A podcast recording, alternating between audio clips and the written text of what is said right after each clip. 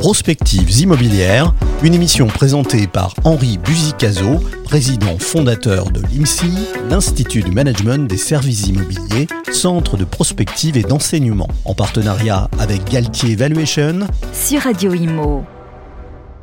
Je salue les auditeurs de Radio Imo. La nouvelle est tombée il y a quelques jours. Le gouvernement n'exclurait pas de euh, d'interdire purement et simplement euh, les euh, chaudières à gaz dans nos immeubles et dans nos appartements. Alors, on rappellera que les chaudières à gaz sont désormais bannies dans la construction de logements neufs, et ce depuis le début de 2022. Nous sommes au début de 2023.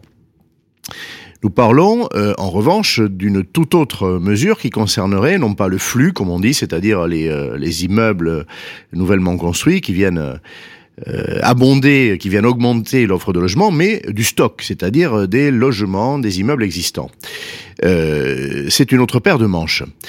Et je voudrais faire à cet égard deux observations.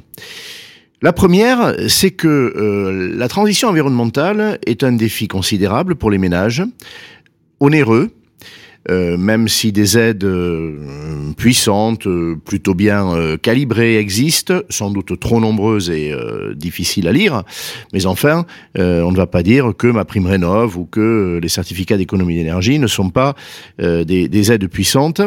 il n'empêche que le reste à charge pour les ménages français évidemment moins fort pour les, les plus fragiles d'entre eux, et c'est équitable, et, euh, plus fort ou très fort euh, pour les autres, ce reste à charge euh, est considérable, sans compter euh, les efforts qu'il faut faire pour aller diagnostiquer son, son logement ou son immeuble collectif, programmer les travaux convenables, mesurer les progrès que va accomplir l'immeuble, trouver les bonnes entreprises, euh, sans même parler donc du, du financement. Bref, euh, c'est un défi considérable pour la nation française. Euh, la France a d'ailleurs décidé d'être plutôt exemplaire et en avance par rapport à d'autres pays.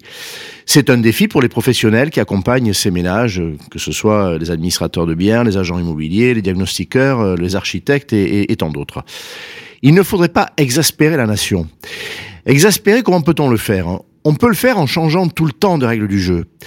Euh, en refermant toujours plus le, compas, euh, en fermant euh, les, solutions auxquelles on peut accéder pour euh, euh, ménager cette transition environnementale des immeubles, et finalement en cassant le moral des ménages.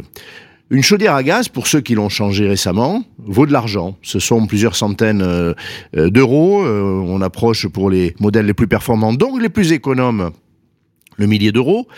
Euh, donc première observation, euh, on, est en train d'exaspérer les ménages. Alors cette, décision n'est pas encore prise au moment où nous parlons, et, il est justement opportun de dire qu'il ne faut pas aller trop loin. Euh, on, on, va tout simplement écœurer des familles, des individus qui finiront par ne pas faire.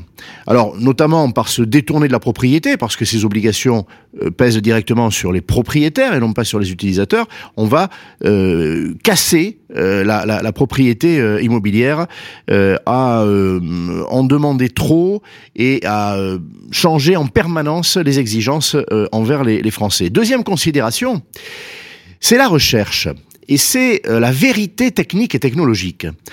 Euh, nous ne sommes absolument pas compétents, pour la plupart d'entre nous. Euh, c'est mon cas.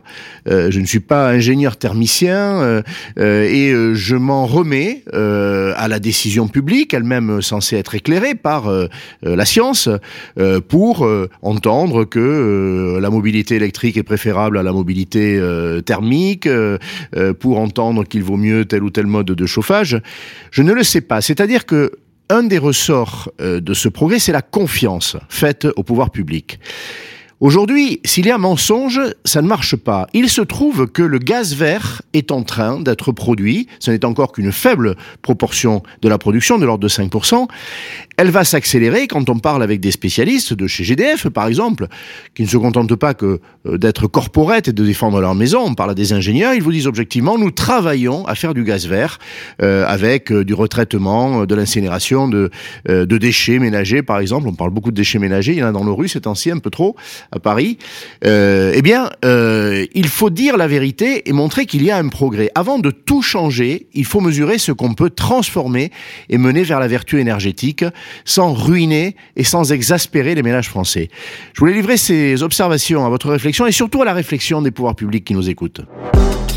Prospectives immobilières, une émission présentée par Henri Buzicazo, président fondateur de l'IMSI, l'Institut du Management des Services Immobiliers, centre de prospective et d'enseignement, en partenariat avec Galtier Valuation sur Radio Imo.